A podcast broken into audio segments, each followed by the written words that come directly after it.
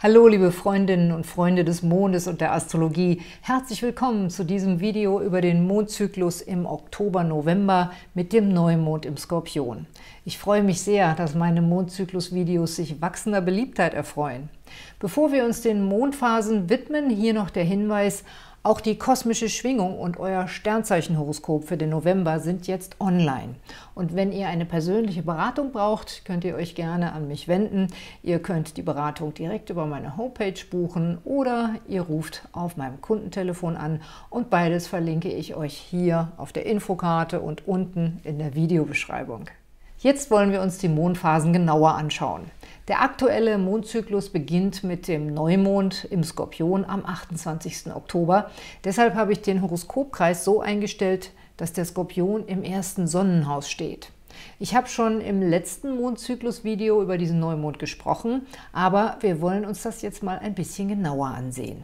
Der Skorpion ist ja das Zeichen für die Stirb- und Werdeprozesse in der Natur, für Ende und Neubeginn und für das Bewusstsein dafür, dass wir uns fortpflanzen, weil wir nicht ewig leben können und deswegen unsere Kräfte an die nächste Generation weitergeben. Es darf also etwas in uns sterben, damit Platz für etwas Neues wird. Die Skorpionkräfte gelten als sehr regenerativ und erneuernd und man ordnet dem Skorpion auch das Symbol des Phönix zu, der aus der Asche neu aufersteht. Diese Bedeutung wird auf ganz besondere Art und Weise verstärkt, weil dieser Neumond in exakter Opposition zu Uranus steht. Und Uranus gilt ja als der Erneuerungs- und Erfinderplanet. Wir haben also den Neumond im Skorpion als Symbol für die Wandlung und Transformation und in Verbindung damit Uranus als Symbol für den Aufbruch in eine aufregende Zukunft. Immer wenn der Mond Aspekte zu den äußeren Planeten Uranus, Neptun und Pluto bildet, ist das eine Chance, die Energie dieser Planeten auf einer persönlichen und seelischen Ebene ganz intuitiv zu erfassen. In diesem Fall bildet der Neumond, also die Konjunktion von Sonne und Mond, einen Kanal für die Energien von Uranus und das bedeutet, dass dessen Kräfte für uns spürbar und erfahrbar werden. Dieser Neumond eignet sich sehr gut für eine Meditation zum Thema Vergangenheit und Zukunft. Ihr könnt zum Beispiel über folgende Fragen meditieren. Für welche aufregenden, neuen, zukünftigen Entwicklungen und Trends möchte ich mich öffnen? Und welche alten, vertrauten Strukturen, zum Beispiel Gewohnheiten, wäre ich dafür bereit loszulassen? Oder auch, wie kann ich mich auf die Erfordernisse der neuen Zeit einstellen? Denn wenn wir Uranus geistige Energie mit Hilfe des Neumondes anzapfen können, dann beschenkt er uns mit außergewöhnlichen Einsichten und Erkenntnissen. Stichwort neue Zeit. Damit beschäftige ich mich natürlich sehr stark, weil ich ja jetzt gerade das Jahrbuch für 2020 schreibe. Und das Jahr 2020 läutet eine echte Zeitenwende ein, mehr noch als 2012. Denn wir gehen von einer Epoche, in der die Erdzeichen mit ihrer materialistischen Ausrichtung stark betont waren, in eine Epoche, in der die Luftzeichen mit ihrer geistigen und intellektuellen Ausrichtung stärker im Vordergrund stehen. Mehr dazu erfahrt ihr in meinem Jahrbuch, das voraussichtlich Mitte November erscheinen wird. Auf dem Weg zum zunehmenden Mondviertel feiern wir ja dann am 31. Oktober Halloween, das ursprünglich Samhain heißt, auch Hexenneujahr genannt. Die spirituelle Bedeutung dieses Festes ist, dass wir in Kontakt mit den Geistern der Ahnen kommen, damit sie uns ihren Segen für unsere zukünftigen Vorhaben geben. Die Kirche hat dieses Fest später aus der heidnischen Religion übernommen. Deswegen haben wir am 1. November den Feiertag aller Heiligen, an dem man auf den Friedhof geht, um die Verstorbenen zu ehren. Und genau zu Halloween wird der Merkur rückläufig im Skorpion. Das fördert die Hinwendung zur inneren Stimme und zu den Geistern der Ahnen, sozusagen den Blick zurück in die Vergangenheit. Merkur rückläufig gilt zwar als problematisch, aber in den zwei Tagen vor und nach dem Rückläufigkeitstag setzt er auch besondere intuitive Kräfte frei und das auch noch im Skorpion. Das fördert eine magische Atmosphäre, in der wir zu tiefen spirituellen und psychologischen Erkenntnissen gelangen können. Und diese besonderen intuitiven Konstellationen wiederholen sich in der zweiten Monatshälfte im November zwischen dem Vollmond und dem nächsten Neumond, wenn der Merkur über fast zwei Wochen in Harmonie zu Neptun und Lilith steht. Es wird also ein Mondzyklus der Intuition, in dem wir besonders guten Zugang zu unseren seelischen und spirituellen Ressourcen haben. Beim zunehmenden Mondviertel am 4. November befindet sich der Mond im Wassermann und die Venus ist dann in den Schützen gewechselt. Das sind beides Zeichen, die gerne in die Zukunft blicken und in jeder Herausforderung auch eine Chance wahrnehmen, durch aufregende neue Ansätze und sogar Erfindungen zur Verbesserung einer Situation beizutragen. Astromagische Rituale sind übrigens in diesem ersten Mondviertel günstig, jedenfalls wenn sie sich um Fülle, Reichtum und Liebe drehen, denn die Venus läuft hier auf den Jupiter zu. Das ist jetzt der letzte Monat, in dem der Jupiter noch im Schützen steht. Danach dauert es zwölf Jahre, bis der Glücksplanet wieder in sein eigenes Zeichen zurückkehrt und sein Füllhorn über uns ausschütten kann. Er kann auch in anderen Zeichen Gutes bewirken, aber das hat nicht immer dieselbe Kraft, wie wenn er im Schützen steht. Beachten müsst ihr, dass wir im ersten Mondviertel noch das zulaufende Quadrat von Mars zu Pluto haben. Deswegen ist die Zeitqualität weniger günstig für Vorhaben, bei denen es um Erfolg, Macht und Durchsetzung geht. In dem Fall solltet ihr warten bis nach dem 5. November. Insgesamt kann ich aber sagen, dass die Kräfte von Saturn und Pluto durch einen günstigen Einfluss von Neptun abgemildert werden, an dem auch die Lilith beteiligt ist. Ich denke mal, überall, wo Frauen das Sagen haben, werden im November besonders gute Lösungen erzielt. Und diese Tendenz setzt sich weiter fort bis zum Vollmond am Dienstag, den 12. November, und der ist exakt um 14.34 Uhr. Seht ihr dieses schöne Aspektbild hier, in das der Vollmond eingebunden ist? In der astrologischen Huber-Schule nennt man das auch eine Wiege. Da haben wir diese Spannungskonstellation, das ist hier natürlich beim Vollmond wie immer die Opposition zwischen Mond und Sonne.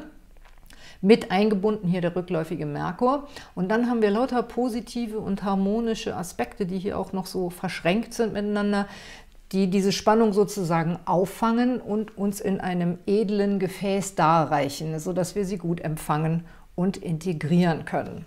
Fast alle Planeten sind in dieser Energieform eingebunden. Diese Konstellation erzählt von besonderen Chancen in vorausgegangenen Auseinandersetzungen zu einvernehmlichen und tragfähigen Lösungen zu kommen. Im Licht des Vollmondes werden jetzt Möglichkeiten und Strukturen sichtbar, also sinnbildlich dafür, dass sie im Bewusstsein aufsteigen und dass wir sie gedanklich wahrnehmen können, die sich als hilfreich und beruhigend erweisen können. Also ich hoffe mal, dass sich das so manifestieren wird. Da müssen wir natürlich alle dran mitmachen. Die Sensiblen und Spirituellen und hoffentlich auch diejenigen, die an den Schalthebeln sitzen und wirklich etwas bewegen können. Wir sollten gewonnene Erkenntnisse aber noch nicht gleich in die Welt hinaustragen, sondern am besten bis zum Neumond warten. Das sagt uns der rückläufige Merkur, der hier in die Vollmondkonstellation eingebunden ist. Mit ihm dringen wir in das Verborgene ein und können Zusammenhänge auf einer tiefen seelischen Ebene verstehen. Aber in der Kommunikation darüber kann es noch Missverständnisse geben. Das war jetzt sozusagen der esoterische Teil, aber dieser Vollmond hat auch eine ganz physische und sinnliche Komponente, denn er findet ja in den Zeichen Stier und Skorpion statt und das sind zwei sehr sinnliche Zeichen, deswegen eignet sich der Vollmond auch sehr gut für alle Arten von sinnlichen und körperlichen Vergnügen, vor allem natürlich, wenn man einen Liebespartner hat. Vorsicht allerdings, wenn es sich dabei um Affären handelt, bei denen Unsicherheiten, Unklarheiten oder Geheimnisse im Spiel sind. Die Venus steht nämlich hier im Quadrat zu Neptun und Lilith und diese Aspekte werden dann auf dem Weg zum abnehmenden Mondviertel exakt und können zu Liebesdramen führen, wenn Unehrlichkeit oder gar Betrug im Spiel sind. Lilith macht die Konstellation auch recht verführerisch, sodass wir vielleicht in eine Affäre hineingezogen werden, obwohl wir das gar nicht wollten. Auch finanziell ist diese Phase heikel. Die Venus regiert ja auch das Geld, das wissen alle, die bei meinem Venus-Workshop dabei waren. Und wenn sie Spannungsaspekte zu Neptun bildet, liegt immer die Gefahr in der Luft, dass man sich bei einer finanziellen Angelegenheit verschätzt oder auch, dass man über den Tisch gezogen wird. Also während des abnehmenden Mondviertels möglichst nicht zu unbekümmert und leichtsinnig in der Liebe und auch beim Geld agieren. Wenn das abnehmende Viertel dann erreicht ist, das ist am Dienstag, den 19. November um 22.10 Uhr, lösen sich bald danach die kritischen Venus-Aspekte wieder auf. Der Mond steht dann im Löwen und bildet einen schönen Aspekt zu Jupiter und Venus hier. Das ist aber auch nicht ganz ungefährlich, denn wir könnten denken, ach, war doch alles nicht so wild. Doch mit diesen ganzen Skorpion-Konstellationen müssen wir davon ausgehen, dass Heimlichkeiten und Betrügereien herauskommen. Denn Merkur im Skorpion, das sind die Detektive und Forscher, die Beziehungspartner, die das Gras wachsen hören und alles mitkriegen. Und an diesem Tag passiert noch etwas sehr Wichtiges. Der Mars wechselt das Zeichen und geht in den Skorpion. Und in der Zeit bis zum Neumond durchläuft er dann eine Spannung zu Uranus, die es in sich hat. Und darüber könnt, äh, könnt ihr euch in der kosmischen Schwingung nochmal ganz genau informieren. Hier im Zusammenhang mit den Mondtendenzen und mit unserer seelischen Entwicklung ist wichtig zu erwähnen, dass es in dieser Zeit in Auseinandersetzungen auch zu seelischen Verletzungen kommen kann. Der Mars im Skorpion zeigt einerseits Menschen an, die über eine große Durchsetzungskraft und Überzeugungskraft verfügen, die aber auch zur Eifersucht und Unversöhnlichkeit neigen und stur am eigenen Standpunkt festhalten. Wenn es also Streitigkeiten um gefühlsmäßige Themen gibt, dann kann das schnell unter die Gürtellinie gehen. Das müsst ihr noch beachten und deswegen sage ich es halt hier auch nochmal, weil teilweise mehr Leute dieses Video schauen als die kosmische Schwingung. Und es ist halt wichtig zu wissen, dass in der zweiten Monatshälfte diese starke Mars-Uranus-Spannung das Geschehen dominieren kann. Davon abgesehen gibt es aber in diesem Mondviertel auch noch den letzten wunderschönen Aspekt zwischen Venus und Jupiter, die dann eine Konjunktion bilden, nämlich bis zum 25. November. Und während dieser Zeit wird am 20. November abends um 20.11 Uhr der Merkur wieder direktläufig und am 22. um 15.58 Uhr geht die Sonne in den Schützen. In diesen Tagen wäre dann auch nochmal eine Chance auf ein astromagisches Ritual. Ganz perfekt sind die Tage allerdings nicht, äh, denn es handelt sich um die letzte Phase vor dem nächsten Neumond, die sogenannte balsamische Phase, die eher die Energie des Abschlusses als des Neubeginns hat. Wenn ihr die Aufbruchstimmung des Neumondes im Ritual haben wollt, müsst ihr auf die Konjunktion von Venus und Jupiter im gleichen Zeichen verzichten, denn die Venus geht genau zu Neumond in den Steinbock. Der Neumond am 26. November wird exakt um 16.05 Uhr auf 4 Grad Schütze. Die Venus ist dann bereits in den Steinbock weitergezogen. Sie nimmt sozusagen das Thema vorweg, dass am 2. Dezember auch Jupiter nach einem Jahr den Schützen verlässt und in den Steinbock weiterzieht. Das Gute daran ist, dass beide Planeten im Neumondhoroskop hier in Harmonie zu Uranus stehen. Das spricht dafür, dass es zu spontanen und auch überraschenden Versöhnungen kommen kann. Doch zuerst ist dann noch das Quadrat zu Chiron und so mancher wird wohl auch einige Wunden zu lecken haben. In spiritueller Hinsicht ist es ein schöner Neumond, da der Merkur hier in Harmonie mit Neptun steht. Und Neptun wird direkt im Anschluss an diesen Neumond nach Monaten der Rückläufigkeit wieder direktläufig. Das bedeutet, dass er auch im nächsten Mondzyklus noch besonders starke spirituelle Kräfte hat. Mehr zum Neumond im Schützen mit meinen Vorschlägen zur Neumond-Meditation erfahrt ihr dann im nächsten Mondzyklus-Video. Das waren meine Gedanken zum Mondzyklus im Oktober, November und ausführliche Informationen zu den Konstellationen des Monats, besonders zu der Mars-Uranus-Spannung und wer davon betroffen ist, erfahrt ihr in der kosmischen Schwingung für den November. Da gibt es auch wieder eine Verlosung.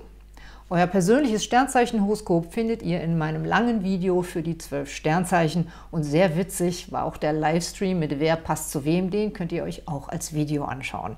Ich wünsche euch alles Gute mit den Sternen.